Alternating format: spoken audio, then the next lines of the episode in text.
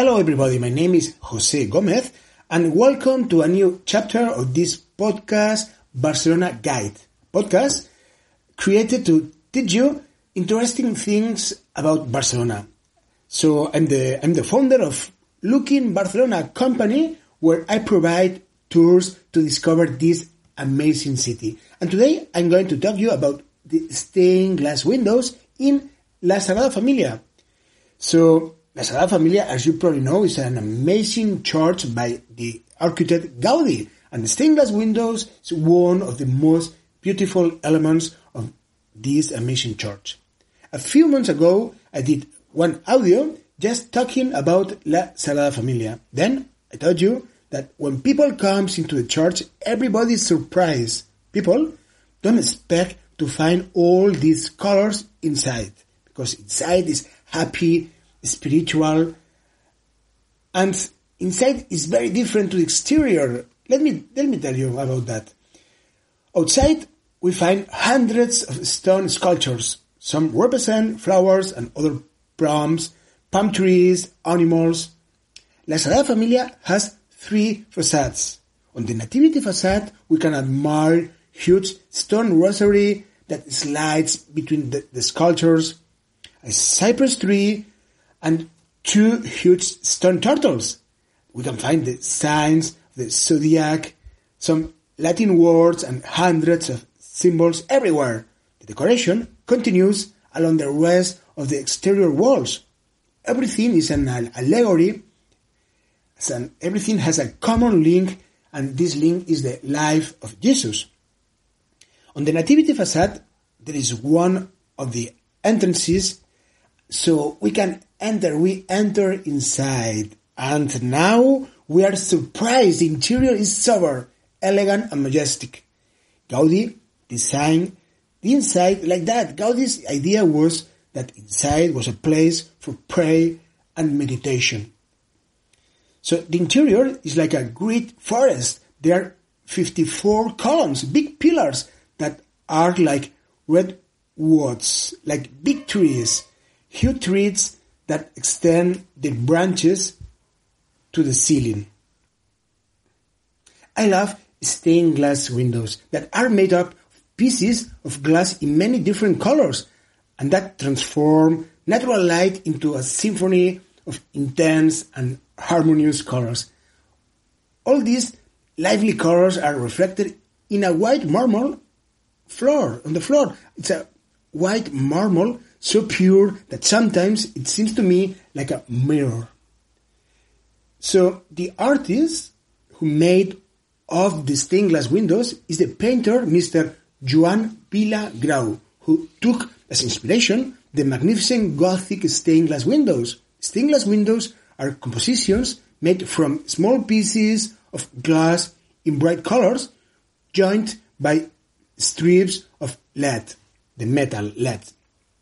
The conception, the conception, the technique is a very is very old, but the artist language that we find in the stained glass windows of La Sagrada Familia is very modern. So normally in old churches we find represented people in stained glass windows that are usually saints, so the Virgin Mary, Jesus, or any other. Grau's stained glass windows in La Sagrada Familia are not figurative. They do not represent people. They are abstract. It is just a game with light and color. In 1999, Mr. Vila Grau received a commission that would surely be the most important in his life to design the large stained glass window on the west facade of La Sagrada Familia.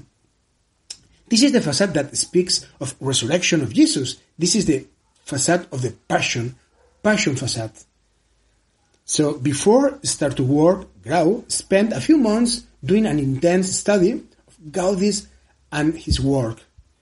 He studied other houses that the architect had designed and the role that stained glass windows play in his different projects. After this, Mr. Grau got started his work. The window was completed into in two years, and in 2001 it was already installed.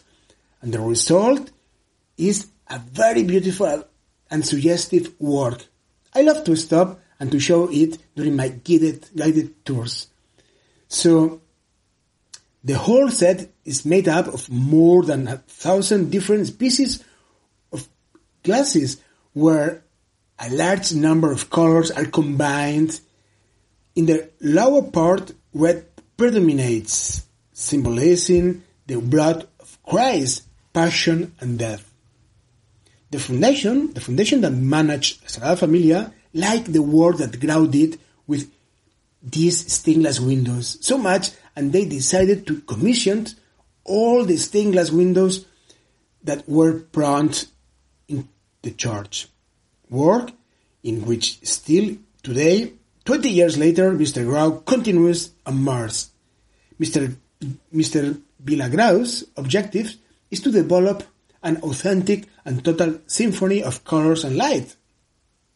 So, all this play of, of reflections and ephemeral colors, all these lights created a very special atmosphere and sensations and feelings, mysticism, spiritu- spirituality, beauty, and intensity. This was Gaudi's idea, who said the church of La Sagrada Familia will be luminous, will be the church of harmonious lights. Gaudi didn't design all these stained glass windows. He just said that inside has to be colorful.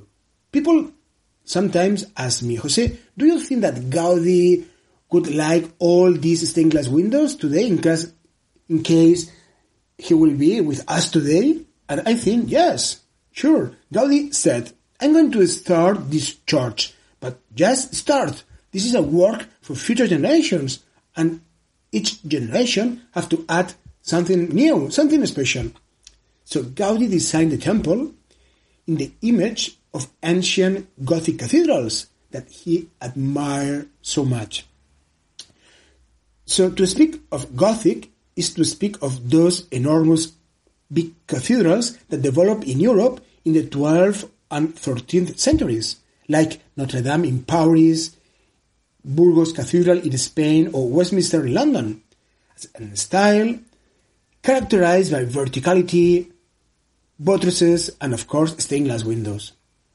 During the time of his started construction and the end of the 19th century, it was the end, yes, 19th century, the neo-Gothic was in fashion. Many architects, like the French Viollet Leduc, tried to do something new, to give another air from traditional Gothic style, Gothic architect- architectural style.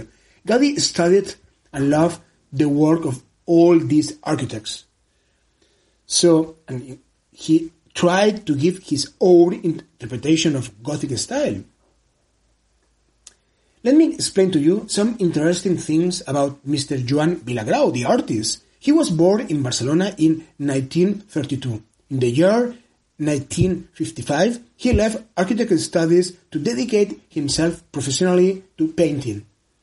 Among many other things, he's a member of the Royal Academy of Science and Arts of Barcelona, founder of the design group La Cantonada, founder of the newspaper Question of Art.